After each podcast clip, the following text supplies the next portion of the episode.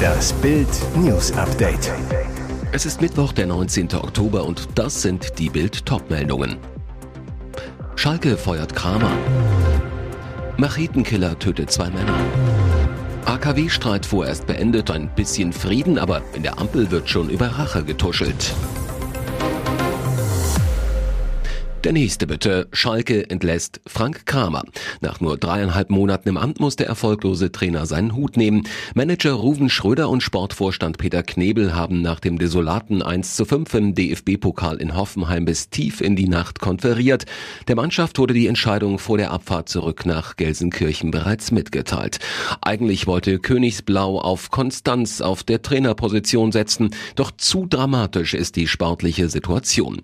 In der Bundesliga rangierte S04 auf Platz 17, dazu jetzt das Pokal aus. Ein Nachfolger steht noch nicht fest. Die Co-Trainer um Aufstiegsheld Mike Büskens werden das Training vorerst übernehmen. Ein möglicher neuer Cheftrainer wäre Thomas Reis. Nach Informationen von Sportbild und Bild stünde der ehemalige Bochum-Coach bereit.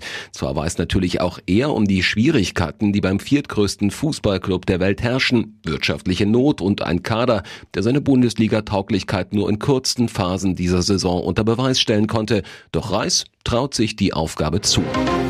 Zwei Menschen tot, zwei schwer verletzt. Amok-Drama zur Mittagszeit in Ludwigshafen. Im Stadtteil Oggersheim war auf der Straße ein Streit eskaliert. Nach ersten Erkenntnissen rastete ein 25-jähriger Somalier aus, ging mit einer Waffe auf zwei Männer los. Mehrere Zeugen beschrieben die Waffe als Machete. Laut Bildinformationen handelt es sich bei den Opfern um Maler. Der eine soll dem anderen zu Hilfe geeilt sein. Beide starben an ihren Stich- und Schnittverletzungen. Gleich nach der Tat lief der bewaffnete Angreifer quer durch ein Wohngebiet vorbei an Geschäften und einem Kindergarten.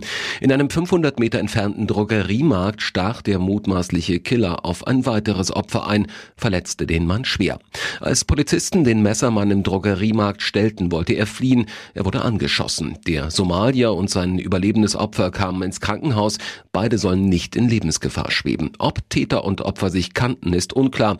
Ebenso Hintergründe und Motiv der Wahnsinnstat. Wir ermitteln in alle Richtungen so eine Polizeisprecherin. AKW-Streit. Ein bisschen Frieden, aber in der Ampel wird schon über Rache getuschelt.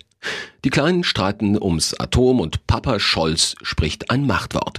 So verkauft das Kanzleramt Olaf Scholz Entscheidung, alle drei noch aktiven Atomkraftwerke bis Mitte April laufen zu lassen. Doch Bild erfuhr, für alle Ampelbeteiligten stand vorher fest, dass Scholz in dem Streit von seiner Richtlinienkompetenz Gebrauch machen würde. Sein Ziel, zusätzlich zu den Süd-AKWs auch den niedersächsischen Atommeiler Emsland am Netz zu halten, entgegen dem Beschluss der grünen Basis am Wochenende. Die Machtwort-Show sollte lediglich helfen, dass vor allem Klimaminister Robert Habeck gegenüber seiner Partei das Gesicht wahren kann, weil nun nicht er selbst umschwenkt, sondern sich dem Willen des Kanzlers unterwerfen müsse. Die Entscheidung, so berichten Ampel-Insider, fiel aber schon beim angeblich ach so erfolglosen Treffen der Ampelspitzen am Sonntagmittag im Kanzleramt. Wer sind die Gewinner und Verlierer der Entscheidung? Das lesen Sie auf Bild.de. Nach Tod seiner Geliebten Koks Penisarzt muss 13.280 Euro zahlen. Vor dreieinhalb Jahren wurde Dr. Andreas N. für den Tod seiner Geliebten zu einer Haftstrafe mit Sicherungsverwahrung verurteilt. Trotzdem leugnet er beharrlich jede Verantwortung für sein Verbrechen. Am Dienstag bewiesen ihm die Richter erneut das Gegenteil. Der ehemalige Chefarzt hatte mindestens vier Frauen mit Kokain gefügig gemacht, indem er vor dem Oralsex Kokain auf seinen Penis tat. Im Februar 2018 starb dabei Yvonne M. an einer Überdosis. Ärzte versuchten die Friseurmeisterin zu retten, vergeblich. Für diese Behandlung fordert die Krankenkasse IKK Gesundheit Plus jetzt 13.280 Euro und 37 Cent. Diese Summe wollte N nicht zahlen. Die Zivilrichter entschieden wie die Strafrichter. Andreas N. hat den Tod der Frau verursacht, also muss er auch für die Folgebehandlung aufkommen. So das Urteil. Leere Regale bei Schokolade, Cornflakes und Cola. Der Preiszoff zwischen Lebensmittelfirmen und Händlern sorgt jetzt für leere Regale in Deutschlands Supermärkten. Bei fast allen großen deutschen Ketten fehlen Markenprodukte, berichtet das Handelsblatt. Grund wegen der massiv gestiegenen Herstellungskosten verlangen die Lebensmittelhersteller höhere Preise von den Supermärkten. Die sind aber vielfach nicht bereit, die Preise zu zahlen, lassen die Regale lieber leer. Händler wie Edeka sprechen von Wucher. Unter anderem betroffen Rittersport und Coca-Cola. Welche beliebten Produkte auch noch fehlen, lesen Sie auf Bild.de. Und jetzt weitere wichtige Meldungen des Tages vom Bild Newsdesk. Erster Kita droht Schließung wegen Energiekosten. Jetzt wird schon bei den Jüngsten gespart. Um Energiekosten zu reduzieren, überlegt die Gemeinde Oberschöner nahe Freiberg als erste sächsische Gemeinde eine Kita dicht zu machen. Die 16 Kinder, die hier betreut werden, könnten von November bis April auf andere Kitas verteilt werden. Das teilte Bürgermeister Rico Gerhardt über die Gemeinde-Homepage mit. Die geringe Kinderzahl steht in keinem Verhältnis zu den Kosten, so Gerhard. Deshalb müsse nun überlegt werden, die Kita zu schließen. Die Betriebskosten aller Einrichtungen würden zusammengerechnet und bei den Elternbeiträgen angewandt. Jede Steigerung oder Senkung wirkt sich für alle Eltern aus. Ob es dann tatsächlich zu einer Wiedereröffnung im April kommen würde, unklar. Einige Eltern hätten nun wohl angekündigt, ihre Kinder im April nicht schon wieder umzumelden. Pokalskandal in Mannheim. Stadionsprecher widmet Aufstellung totem Neonazi. Vor der Partie zwischen Waldhof und Nürnberg widmet Mannheims Stadionsprecher Stefan Christen vor 17.700 Zuschauern dem am Sonntag verstorbenen Rechtsextremisten Christian Hehl die Aufstellung der Gastgeber. Christen, seit über 20 Jahren am Mikro, soll gesagt haben, das ist nur für dich, Christian Hehl. Hehl war eine bekannte Figur der Neonazi-Szene in Deutschland. Wegen Drogenhandels, illegalen Waffenbesitzes und Gewaltdelikten war er mehrfach vorbestraft. Zwischen 2014 und 2019 saß er für die NPD im Mannheimer Stadtrat. Zwischen 2014 und 16 hatte er Stadionverbot beim SV Waldhof, weil er zur Gewalt gegen die Polizei aufrief.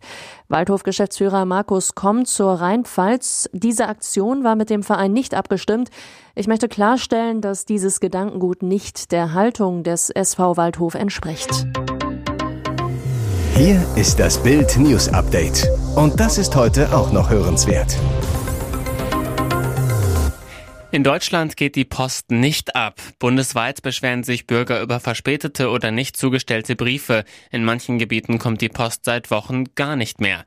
Die zuständige Bundesnetzagentur in Bonn verzeichnet in diesem Jahr bisher 20.421 Beschwerden, davon knapp 11.500 im dritten Quartal. Dabei sei der September noch nicht gänzlich ausgezählt, so Pressesprecherin Marta Mituta. Zum Vergleich, in 2021 waren es insgesamt nur 15.118. In Berlin melden fast alle Bezirke Probleme bei der Briefzustellung. Teilweise sei seit sechs Wochen keine Post eingetroffen. Auch in Gemeinden in Baden-Württemberg und Bayern kommen seit Wochen keine Briefe mehr an. Alexander Edenhofer, Sprecher Deutsche Post DHL Group. Leider müssen wir Probleme vor allem in der Briefzustellung in manchen Regionen einräumen. Grund sind deutlich höhere Personalausfälle aufgrund von Corona-Infektionen. In manchen Gebieten gilt laut Edenhofer das Corona-Notfallkonzept. Dieses sieht unter anderem vor, dass bei einer werktäglichen Zustellung die Haushalte nur jeden zweiten Werktag Briefe erhalten. Ganz in Weiß, aber mit ihrer Jacke in Camouflage. Hochzeit direkt hinter der Frontlinie bei Cherson im Süden der Ukraine. In einem Wald gaben sich eine ukrainische Soldatin und ihr Kollege ihr Ja-Wort. Evgenia Emerald und ihr jetziger Ehemann Evgeny Stepanyuk ließen sich von einem General trauen und das am 14. Oktober, dem Feiertag der Verteidigerinnen und Verteidiger der Ukraine. Die beiden verliebten sich kurz nach Kriegsbeginn am 24. Februar, verlobten sich im August und haben jetzt geheiratet. Evgenia hat eine Tochter und war vor der Invasion der Russen Juwelierin. Als der Krieg begann, wurde sie ein Sniper, erzählt Vlada Liberov, die die Hochzeitsfotos des Paars gemacht hat, in Bild.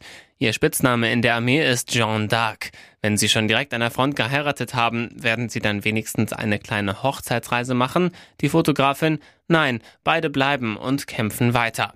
Doch heiraten wollten sie trotzdem, aus einem simplen Grund, wie die Braut auf Instagram schreibt. Wir wissen, dass jeder Tag der letzte sein kann und wollen das Leben nicht verschieben, meint sie. Diese Pleite ist doppelt bitter. Gladbach scheitert schon in der zweiten Runde des DFB-Pokals, verliert bei Zweitligaspitzenreiter Darmstadt 1 zu 2. Schon in der vierten Minute deutet sich der angehende Horrorabend an. Torwart Jan Sommer fängt einen komplett harmlosen Ball aus der Luft, landet auf dem Boden und knickt dabei böse mit dem linken Fuß um. Der Keeper wird minutenlang behandelt, spielt zunächst weiter, doch in der 13. Minute sind die Schmerzen zu groß. Ersatztorwart Tobias Sippel wird für Sommer eingewechselt. Gladbach ist nach der Sommerverletzung geschockt. Darmstadt führt Borussia regelrecht vor und geht völlig verdient durch Tietz in Führung, hätte kurz darauf sogar auf 2 zu 0 stellen können. Glück, dass der Bader nur die Latte trifft. Danach wird Gladbach endlich besser. Drei Minuten nach der Pause erzielt Netz das 1 zu 1. Jonas Hofmann muss in der Halbzeit ausgewechselt werden, weil er nach einem Zweikampf mit Kempe vor der Pause böse auf die linke Schulter geknallt war. Klar, dass Deutschland nun um den Nationalspieler für die Wüsten-WM zittert. Schlechtes Zeichen. In der 75. Minute kommt Hofmann zurück in den Innenraum, trägt den linken Arm lose baumelnd in einer Schlinge und muss mit ansehen, wie Seidel zum 2 zu 1 für Darmstadt trifft. Schock, Schock, raus. Es ist ein Abend zum Vergessen für Borussia. Weitere spannende Nachrichten, Interviews, Live-Schalten und Hintergründe hört ihr mit Bild TV Audio. Unser Fernsehsignal gibt es als Stream zum Hören über TuneIn und die TuneIn-App auf mehr als 200 Plattformen, Smart Speakern und vernetzten Geräten.